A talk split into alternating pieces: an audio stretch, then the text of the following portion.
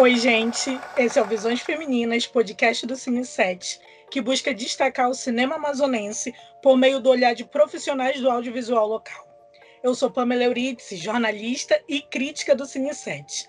Ao meu lado, apresentando esse episódio, eu tenho a Rebeca Almeida. Ela é jornalista, crítica de cinema e minha parceira de Cine 7. Então, Rebeca, conta pra gente quais foram as atuações que mais te marcaram Tá valendo série, cinema, teatro? Quais foram as que mais te chamaram a atenção? Oi para todo mundo que está acompanhando esse podcast. É, como a Pamela falou, faço parte do Cine 7, sou jornalista e crítica de cinema. Bom, essa pergunta é bem complexa porque tem muitas atuações que marcam a gente, né? Eu acho que uma coisa dos filmes e das séries é, é que pode marcar muito é a atuação, que você pode lembrar de um filme só pela atuação. Mas uma atuação recente, assim, que para mim, toda vez que eu vejo essa atriz, eu lembro, é a Viola Davis. Eu conheci o trabalho dela naquela série How to Get Away. E na própria série tem uma cena que é maravilhosa, que ela se desfaz toda na maquiagem, sabe? Ela não fala nada, mas a expressão, essa cena é tão forte para mim. E toda vez que eu assisto uma nova produção com ela, que agora eu fiquei acompanhando a atriz, né? Toda vez que eu assisto uma nova cena, um novo filme com ela, eu sempre me remete àquela cena inicial que eu lembro dela, porque foi muito marcante para mim. Então, seria essa, seria a rainha Viola Davis mim. Hoje nós estamos aqui recebendo a Isabela Catão. Ela é formada em teatro pela UEA, integrou durante cinco anos o elenco fixo da Companhia das Artes Cênicas do Ateliê 23, onde ela participou de espetáculos como Persona Face 1 e sobre a adorável sensação de sermos inúteis.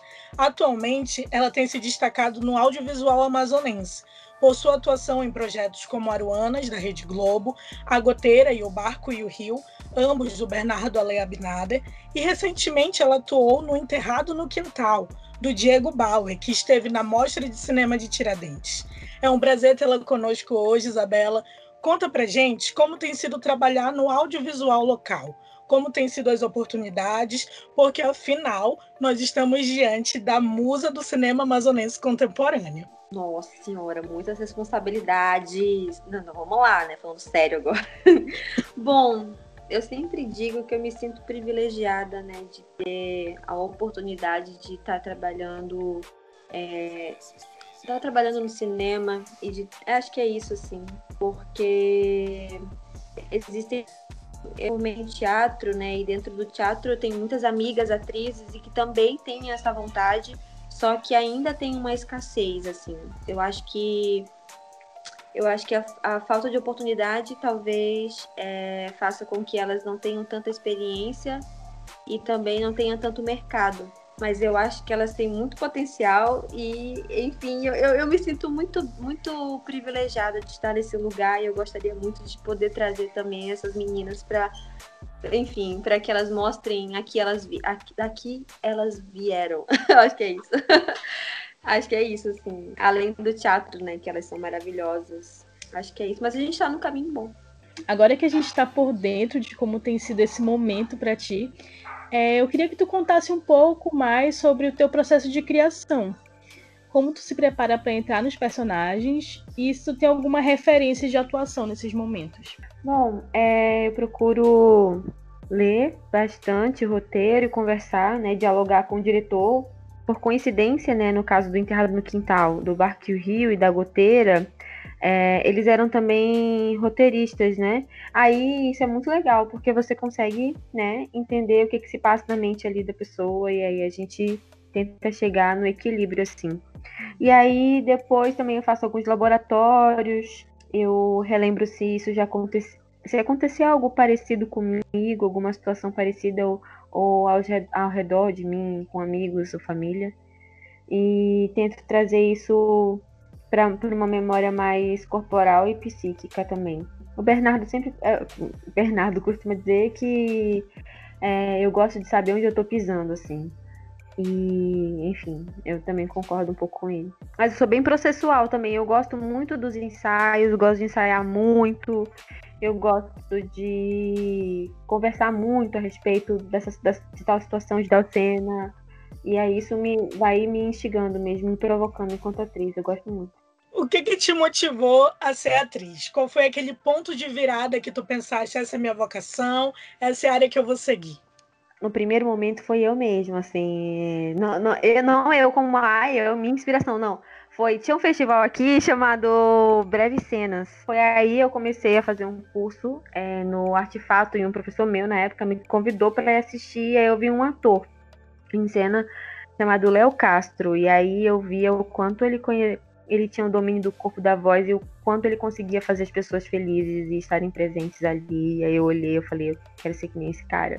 Por incrível que pareça, começou com um cara, mas depois veio a Bruna Portela, tem a Santângelo também, que é uma atriz do Rio, que é, é, minhas referências eram mais teatrais, assim, né? Era, era atrizes de palco que conseguiam é, multiplicar a energia e tinham várias linguagens tinham um domínio corporal muito grande, assim. Então essas eram as minhas inspirações. E no cinema é engraçado porque o cinema assim ele foi acontecendo na minha vida, não foi muito algo planejado. Aí eu quero e quero fazer assim. E as minhas referências assim era Denise Fraga, é, Denise Fraga, acho que Fernanda Torres, aí depois foi mudando um pouco mais para Grace Passou. Tem muitas atrizes assim que eu fico, ai meu Deus, que atriz boa, que eu gosto muito assim, Nash Laila, Maeve Jenkins, são atrizes assim que eu, eu gosto muito, que eu tenho conhecido mais o trabalho e que eu gosto bastante. É a própria Karine Telles também, que acho que fazem um cinema mais independente e que eu, eu gosto muito. Não sei, eu gosto delas. Né? Pra mim, elas são grandes inspirações. Aí depois as pessoas foram falando assim: nossa, você é boa. Eu nunca acreditava muito, mas sempre estava ali dentro do ateliê e as pessoas iam conhecendo cada vez mais o meu trabalho. Um, e o próprio Tassi, que é o diretor da companhia, que me deu assim, né? A gente contribuía um para o trabalho do outro e depois foram surgindo outros diretores e as coisas foram fluindo e eu fui criando um pouco mais de segurança, digamos assim, com a profissão. Não que hoje é 100% segura, mas acho que a experiência me trouxe um pouco mais disso e acho que foi isso. É bom, como tu disse, tu tem essa experiência no teatro, né? Tu é formada em teatro pela UEA e também começou uhum. nos palcos. E eu uhum. queria te perguntar como você enxerga a importância de existir uma formação mais voltada para atuação no audiovisual. É, e como é que, quando tu chegou no audiovisual também, como é que tu vê esse relacionamento dos diretores de cinema com atores de teatro? Existe uma preocupação de ter um, um diálogo diferenciado, porque são dois meios diferentes, né? Como é que foi esse processo para ti? Eu, eu fiz um, um workshop agora recentemente com a Márcia Goldinho, que ela é incrível. E ela me falou uma, uma coisa dessa diferença, né? De atuação para para cinema e atuação para teatro, né? Que são duas linguagens diferentes.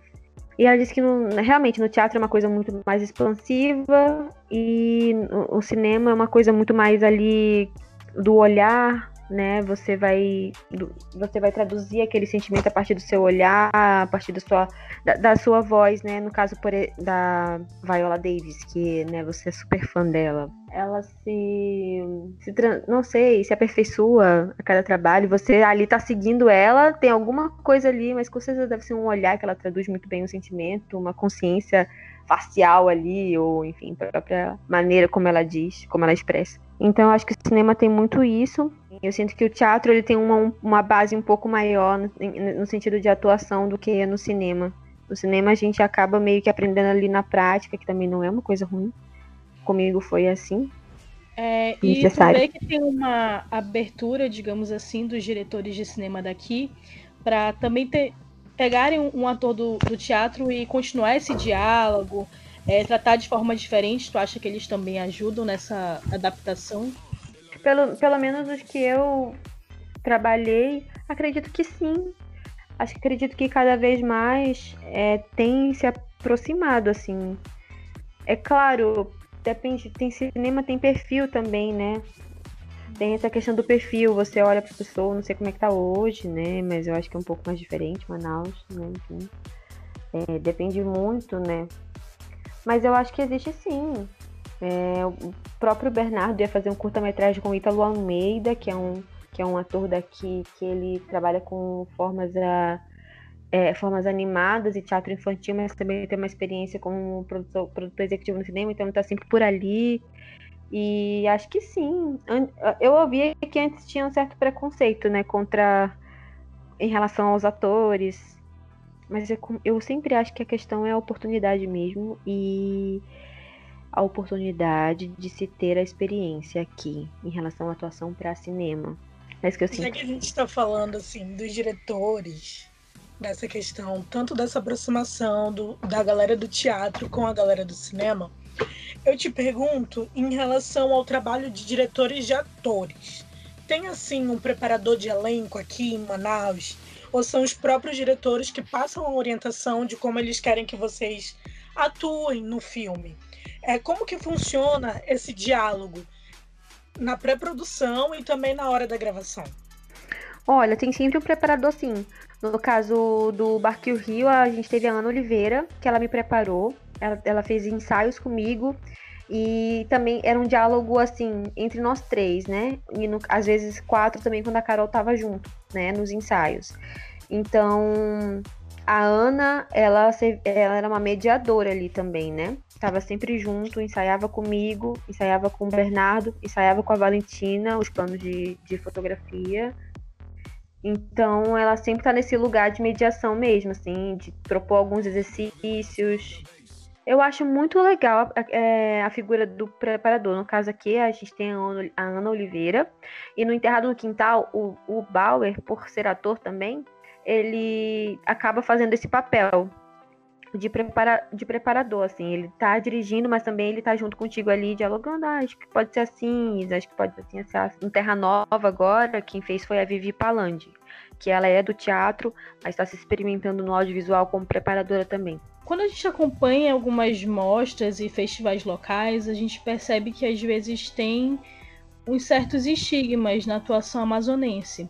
E até mesmo na, com festivais mais nacionais, a gente sempre repara que um, papéis de atores do norte são direcionados para um, personagens X, personagens Y. E às uhum. vezes é difícil furar um pouco essa bolha. E eu queria te perguntar quais são os maiores desafios que a gente tem hoje no setor é, audiovisual dos atores aqui no Amazonas. Em quais pontos tu acha que precisa de uma evolução, que precisa de uma virada agora? Acho que desconstruir os estereótipos. Tem a Caissara, vocês conhecem? Ela é uma atriz indígena. Ela é muito maravilhosa, gente, assim ela não mora aqui mais, ela mora em São Paulo, mas a gente teve, a gente teve recentemente um diálogo muito interessante, assim, que ela fala sobre essa questão de ser indígena e ser escolhida só para papéis indígenas. Eu tô falando dela, não é meu lugar de fala, mas eu, eu acho muito pertinente, assim, o que ela diz, porque é, ela diz que muitas vezes alguns diretores a convidam só pelo fato dela ser indígena e, não, e ela não quer ser a cota, sabe? Ela quer ser a, a, a pessoa que faz qualquer papel. Eu acho que trazendo um pouco dessa fala pra gente, é, acho que é isso, é desconstruir estereótipos, sabe? E entender que depende, depende muito também do diretor, do que, que ele vai querer, do que, que aquele roteiro também vai querer. Mas eu acho que não é só porque tem traços indígenas que vai fazer indígena ou vai fazer a pessoa ali que é descendente de indígena, sabe? Acho que pode fazer qualquer pessoa. Agora eu queria que tu falasse pra gente o nome de algumas pessoas que tu achas que nós, como público, deveríamos conhecer e que essas pessoas merecem melhores oportunidades. Ai, quem sou eu? Mas assim, eu falo das minhas amigas atrizes, tá bom? Vou tá falar ótimo. só nome de mulheres, desculpa, atores. Ai, cara, tem vários. Olha, a gente tem a Lu Maia, a gente tem a Karine Magalhães, a gente tem a Ana Oliveira, que também prepara, a, mas também é ótima atriz. É, a gente tem. Ai, Daniele Lima, que é a única, uma das poucas mulheres que estudam palhaçaria negra na cidade, mas também tem uma esteve com a gente no projeto Encontros e, enfim, teve essa experiência, né? Um pouco com a tela, enfim, enfim, câmera. Tem a. Julia Carrani, que é filha da Norma Araújo também, que ela é ótima atriz, gente, meu Deus. Enfim. Hum, ai, eu tenho uma lista, Vivi Palandi, agora me falta. Iris Brasil, Carol Medeiros. São meninas que eu converso, Priscila Conserva, que também escreve para teatro, mas também se experimenta ali, Thaís Vasconcelos. Tem bastante, assim. O que não falta são mulheres, acho que maravilhosas, assim, que, que estão aí.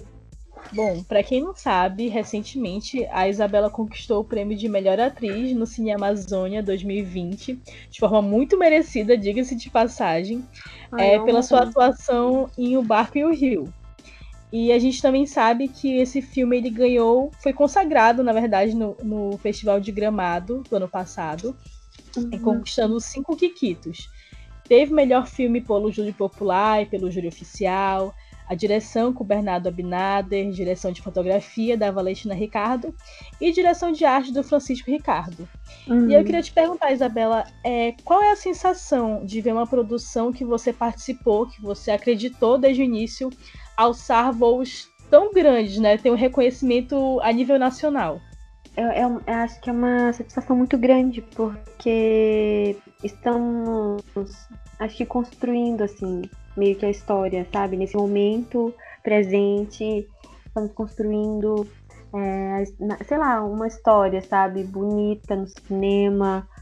Eu acho que é, ah, é muito, é, é, é não sei, é muito, muito bom, muito bom e você olhar para as pessoas que que estão no trabalho, você admirar todas elas e você saber que você construiu algo tão precioso, e sem nenhuma pretensão, assim. Nós tínhamos muita vontade de fazer o trabalho. Eu lembro muito das conversas que eu tinha, assim, com o Bernardo, e ele me falava que era uma, um, um projeto que ele tinha antigo e, e que e que estava muito feliz de conseguir ter dinheiro para fazer, para pagar as pessoas da maneira mais justa possível. E aí, no fim das contas, a gente ter, enfim, levado todos esses prêmios, e, e trazer orgulho para o nosso estado, sabe? Tem todas essas questões assim. Ah, fico feliz, bem feliz. É interessante que a gente conversou com a Valentina, né? E uhum. a Valentina ela teve uma reação bem semelhante a essa tua reação, de estar tá feliz por trazer essa conquista para cá, de ser um projeto que não tinha essas pretensões, né? Vocês uhum. queriam fazer um filme, vocês fizeram um filme e teve a oportunidade, vocês conseguiram nessa uhum. oportunidade colocar o Amazonas, né, no pódio, porque a vitória do Marco Rio não é a vitória só de vocês, é a vitória de todo o Amazonas, de todo Sim, o nosso audiovisual. Aham, uhum, que bonito. Sim. E a gente já está chegando no final da nossa conversa. E eu uhum. queria que tu falasses agora um pouco se a gente já fez uma pergunta semelhante a essa, mas agora uhum. é para valer. Se alguém que te ouve, uma menina que tem o sonho de atuar, que mora aqui em Manaus, mora nas nossas comunidades ribeirinhas, ela te ouve agora. O que que tu diria para ela sobre os caminhos que ela pode percorrer para ela ser atriz? quais cursos ela poderia fazer, se existe algum coletivo, algum caminho que ela possa traçar que seja, digamos assim, um caminho mais fácil para ela alcançar essa realização. Eu acho que a primeiro, eu acho que o primeiro conselho que eu dou a ela estudar primeiramente e conhecer muito bem a profissão, assim. É, e conhecer muito bem as pessoas com quem ela escolhe trabalhar. assim, assim, conhecer muito bem as pessoas. Acho que isso é fundamental, assim, porque quando você encontra seus pares, assim, as coisas fluem, né? Seus pares dentro de um trabalho. É, quando você bate ideologicamente, artisticamente com a pessoa, está disponível para isso é legal. É, eu Acho que é isso, assim, porque paixão a gente já tem, assim, né? Pela coisa, então isso faz a gente ficar muito disponível e muito empolgada, e eu quero fazer, e vamos lá. E acho que só os estudos eles nos levam para além, assim. E para além. Acho que os estudos eles nos levam para além do que a gente pra gente não é, estancar. Acho que é isso, é, que, é o que nos alavanca, assim, sabe? E ter pé no chão, assim, porque pé no chão é importante também. Mas é isso. Ah, tem, olha, tem o curso de extensão da UEA é, também, que eles disponibilizam todos os anos, que é gratuito. Tem o Cláudio Santoro, tem os centros de convivência, lá ela pode ter aula de atuação. Aqui, mas é uma coisa mais direcionada a teatro. Mas é, cinema, tem a Trilhares. Agora a gente vai dar um curso lá, eu e Júlia Carrani, meu Deus, que responsabilidade. Mas é isso, gente. Vai ter, lá para crianças e acho que adolescentes. Não sei se abriu turmas. Mas estamos aí torcendo para que sim e vamos dar o nosso melhor. Acho que é isso, Pamela. Torcendo para que essa, essa faculdade de cinema chegue, quem sabe, não sei. No futuro breve. torcida geral, essa. É a torcida geral, não é mesmo? É, bom, Isabela, muito obrigada por estar com a gente, se disponibilizar, falar sobre toda a tua vivência. Já posso dizer que tu acrescentou muito nesse projeto. E antes da gente se despedir de vez, eu queria saber como é que a gente pode te encontrar futuramente. Tu acabou de falar que vai estar ministrando o curso, tem algum trabalho também que a gente possa te ver? Pode dar algum spoiler já pra gente, de personagem, alguma coisa aí que tu pode falar?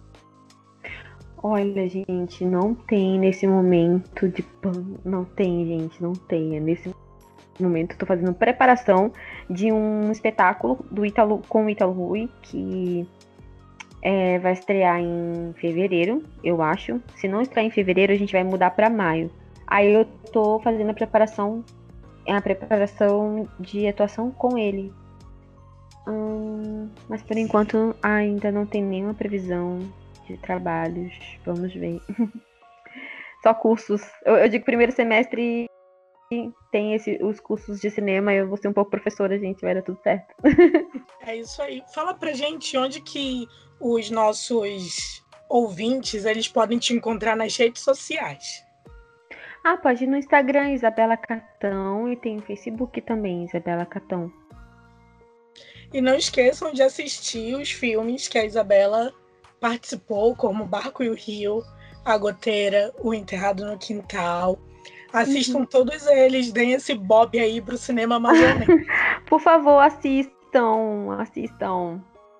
E se quiserem depois, é, enfim, conversar comigo a respeito, ou com o Diego, ou com o Bernardo, vamos lá, estamos aí abertos.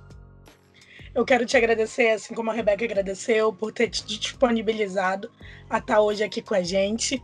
E eu quero agradecer também a presença da minha amiga Rebeca, que esteve conosco nesse episódio. Uhum. Ai, Pamela, obrigada. Olha, já Rebeca tô gostando muito desse projeto. É, eu sempre falo, eu adoro participar de podcast, eu acho que a conversa flui muito bem. Uhum. E eu, uhum. eu vou admitir, eu sempre tive uma certa curiosidade de conversar com a Isabela, de. Enfim, Jura? Sério. Ai, que legal. É porque a gente que acompanha, quando a gente vê algum nome sendo muito citado, quando a gente vê alguém se destacando, a gente fala. Tem aquela curiosidade, tipo, olha, estão falando da gente, tão, tem um nome novo, tem um nome sendo falado, sabe? Então já fico assim, eu falei, meu Deus, eu quero conversar com essa menina, quero saber como é que tá a vida dela, conhecer mais sobre a carreira dela. Então, eu gostei muito. Ah. Pra mim, essa experiência foi muito boa. Eu amei, obrigada. Obrigada também pelo carinho, poxa. Quero lembrar vocês que pelas próximas quintas-feiras nós temos um encontro marcado pontualmente para discutir as visões femininas do audiovisual amazonense. Até o próximo episódio. Tchau, tchau. Este projeto foi contemplado pelo programa Cultura Criativa 2020, Lei Aldir Blanc Premium Feliciano Lana, do Governo do Estado do Amazonas com apoio do Governo Federal, Ministério do Turismo, Secretaria Especial da Cultura, Fundo Nacional de Cultura.